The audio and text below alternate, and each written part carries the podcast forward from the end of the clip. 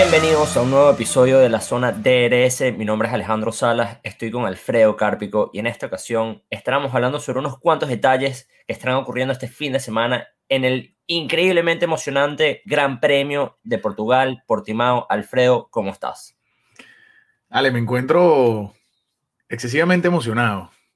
Sentí que dos semanas, no sé por qué me afectaron más estas dos semanas sin Fórmula 1 que las tres semanas del, del, del gap pasado. No sé, me sentí como, tengo una ansiedad increíble, pero bueno, tenemos semanas consecutivas, Portimao, Barcelona, una, hermosura para todos los fanáticos de la Fórmula 1. Ale, eh, vamos, a, vamos a hablar de lo, que, de lo que es importante y crucial para los pilotos este fin de semana. Así es, antes de entrar en, en, eso quiero recalcar ciertas cosas. Primero que nada, dos zonas DRS en el Gran Premio de Portimao. Vamos a tener 66 vueltas en esta segunda edición. Antes de eso, desde el año 96, no se habían visto Gran Premios en el país de Portugal, pero volvemos aquí en esta segunda edición en la que hay ciertas cosas que ya no nos van a preocupar.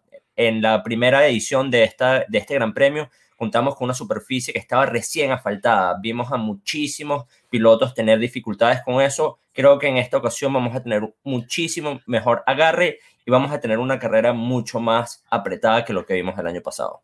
Bueno, Ale, te voy a ser sincero. Yo todavía siento que la pista está un poquito como resbalosa. De hecho, eh, se les vio, se les vio en las prácticas. Eh, sabemos que es viernes y siempre hacemos la previa después de la primera o la segunda práctica. Están haciendo la segunda ahorita, por cierto. Eh, se les vio un poquito complicada la cosa. Se, se ve un, un, Max Verstappen teniendo problemas con los cauchos, diciendo que los cauchos se están comiendo de una manera muy, muy poco, eh, para decir, es, que no, no, tengo el término en español, pero constante, el caucho el, no, no, es constante, se está comiendo de una manera, de una manera poco balanceada, irregular y genera, genera vibraciones muy, muy insoportables en el carro. De hecho, eh, subieron un post diciendo el que iba a hacerse un appointment, un, un, una cita con el dentista el lunes porque los dientes le temblaban con la vibración de la, del, del, vehículo. Entonces, se ve todavía una pista, Ale, si ves la pista. Ves han pasado videos, seis meses, han pasado seis meses. Ha pasado seis meses, premio. Ale, y, no, y ya vaya, yo, ya yo hice el research, ya yo hice la búsqueda, no ha habido ningún evento mayor aparte de, de exhibiciones y, y y días de track day, que es lo que llaman cuando abren la pista para que gente venga con sus vehículos a dar vueltas en la pista. No ha habido nada que tú digas, wow, la pista ya lleva, ya, ya ha sostenido una regularidad de uso y ya la pista está, tiene una, una, un asfalto que está un poco más eh, consumido y ya tiene más agarre. Eh, más abrasivo, claro, por decirlo de, así. De, igual manera, creo que, que si lo ponemos a comparar desde el, el, 20 de octubre, si no me equivoco, creo que fue la, la, esta primera edición de Portimao versus lo que vamos a ver este fin de semana, primero, algo de, de tuvo que haber afectado el, el, asfalto de alguna manera u otra, tuvo que haber asentado. Por segundo, también tenemos que tomar en cuenta que el año pasado los corredores entraron a esta pista sin ningún tipo de, de información, de data sobre el circuito, claro, que ya claro. contamos con tres prácticas el año anterior, las qualifying más la carrera. Entonces entramos también con un poco más de, de información. También importantísimo, importantísimo recalcar que es un eh, circuito bastante amplio. Recordamos la increíble salida el año pasado de Kimi Raikkonen. De Kimi. Eh, creo que fueron 12 posiciones, si no me equivoco. Sí, sí, eh, 10. Fueron 10, 11 y pasando 11 le quitaron la 11 y fueron 10. Increíble la hazaña de, de, del piloto, y creo que se va a ver un poco de eso también en, en este circuito. Capaz no de Kimi Raikkonen, pero muchas oportunidades de pasar. Pero ¿sabes qué creo yo? ¿Sabes qué creo yo, Ale? Que más bien va a ser caótico, en mi opinión. Porque siento que todos los pilotos tienen en la cabeza eso de que, wow, Kimi el año pasado se fue por todas las líneas habidas y por haber y se comió 10 pilotos. Y siento que eso va a ser un desastre de un four wide, o sea, cuatro carros uno al lado del otro, al, a lo largo de toda la pista tratando de... Entonces, va a estar un poquito complicado esas primeras vueltas. Siento que todo el mundo va a sentir que tiene la libertad de explorar nuevas líneas y de explorar territorio fuera, eh, fuera de la línea de carrera eh, tradicional y tal vez traiga un poquito de consecuencias eso, porque sabemos que la, siempre las pistas tienen una área que es sucia, donde se mantiene claro. el, el, el, lo que viene siendo los restos de caucho, eh, pedacitos de grama, tierra, polvo, etcétera tú puedes tomar el riesgo, como lo hizo Kimi el año pasado, pero, pero es a consecuencia tuya. Entonces, alto riesgo, sí, totalmente. Y ojo, en la salida del año pasado vimos algo que nunca habíamos visto antes, que era un Carlos Sainz en P1 en un, Se mantuvo, premio. primera, vez que McLaren, primera vez que McLaren lideraba una carrera desde el 2014. Increíble. De Carlos Sainz el año pasado. Entonces, bueno. una hazaña. Honestamente, no creo ver al español liderando el, Gran Premio en, las primeras vueltas de, este, de esta ocasión, pero uno nunca sabe. Se le está viendo bastante fuerte a Ferrari, eh, capaz no tan fuerte como quisiera Matías Binotto y la escudería, pero se le está viendo pasos hacia Pero sabes, sabes que, he visto muy que, le, le, da mucho beneficio a, a Ferrari en esta temporada, dale. Ferrari tiene un setup o sea, ellos tienen, tienen la habilidad de darle mucho downforce al carro ahorita. Tienen la habilidad de darle un grip increíble, que fue lo que sucedió la semana pasada. Esperaron lluvia, lo dijo Leclerc en la, en la entrevista, le subimos demasiado el downforce al carro, se nos fue la lluvia y terminamos quedando, como decimos coloquialmente en Venezuela, sin chivo y sin mecate. ¿Por qué? Porque buscaste apostar a, a, conseguir más tracción en una lluvia que, no, que se fue y lo que hizo fue frenarte en una pista seca. Claro. Pero teniendo una pista que parece un tobogán, porque está recién asfaltada prácticamente todavía, yo siento que tal vez Ferrari puede jugar bien con, ese, con esa cantidad de downforce que tiene, a darse más agarre, abrirse más. ¿Es el primer podio de Ferrari este fin de semana? Charles Leclerc. Sí. Te lo digo, sí. Creo, que, creo que lo lleva azotando y, bueno, llevamos, esta es la tercera carrera del calendario 2021, pero Charles Leclerc ha estado presente y Carlos Sainz sin estar muy detrás. Cosa importante que quiero que recalquemos brevemente es la actuación de Carlos Sainz en Ferrari. Creo que el, el español ha tenido un nivel bastante alto y bastante prometedor para un futuro en Ferrari que yo que puedo ver bastante fructífero tanto para la escudería como para el joven español. 100% estoy de acuerdo y me atrevo a comparar con el arranque de Daniel Ricardo con McLaren, que no ha sido muy distinto, no ha sido muy distinto, te voy a decir por qué. Hemos visto un Carlos Sainz que tuvo muy buen quali eh, la primera, eh, la segunda sesión del Gran Premio de Bahrein, tuvo un quali que no sé si te acuerdas que quedaron en el, en el Q2 quedaron uno y dos Ferrari y todos como que, wow, ¿qué está pasando? Sí, ¿qué está pasando acá? Me parece, me parece que Carlos, estando en un carro nuevo, estando en una escudería nueva, o sea, entrando desde cero, fresco, que el mismo equipo tiene un motor nuevo, una unidad nueva, un carro nuevo, el mismo equipo está tratando de adaptarse a ese carro, él entra, se adapta al carro y ya está dando resultados, no está dando los mejores resultados que posiblemente pueda dar, ni está metiéndose en, los punteros, ni está llegando a la cima como puede llegar, pero me parece que está dando buen trabajo. Esperábamos más. te explico. Las expectativas de Carlos Sainz se mantuvieron. O sea, yo esperaba exactamente eso. que le dé un poquito de batalla, le da un poquito de batalla y un poquito de competitividad a su compañero, pero no le va a pasar por encima porque sabemos que acaba de entrar y que Charles Leclerc cuenta con un talento que es indiscutiblemente uno de los mejores, uno de los mejores hoy día en la parrilla de la Fórmula 1. Ahora, Daniel Ricardo, si esperábamos un, arranque con McLaren un poco mejor, ¿entiendes? mucho más agresivo. aunque se sigue manteniendo 2-0 en qualifying contra Lando, pero fue porque le borraron un lap de, de, segundo lugar a Lando la semana pasada, antepasada. Entonces, si los comparamos, yo siento que se ha adaptado un poco mejor Carlos Sainz al Ferrari que Daniel Ricardo al McLaren. Ojo, cuando Daniel Ricardo se termine de adaptar al McLaren, va a volar.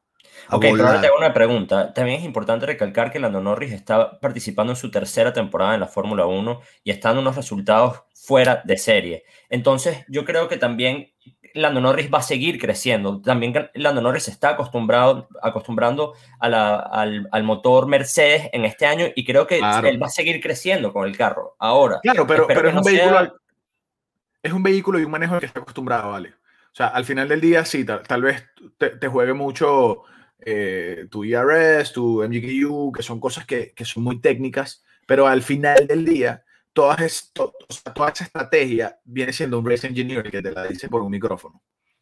El manejo de un carro, lo que se siente en las curvas, eh, explorar los límites de agarre, de tracción del carro, es algo que tienes que ir llevando poco a poco y tú no puedes, siendo Daniel Ricardo, arriesgar, salir en una curva, clavarte contra una, contra una barrera y terminar en un DNF cuando prefieres es mantenerte conservador y, y, entregar un resultado que, que, Daniel Ricardo lo dijo. Daniel Ricardo lo dijo, estoy listo para ganar un campeonato en la Fórmula 1, pero no es en el 2021.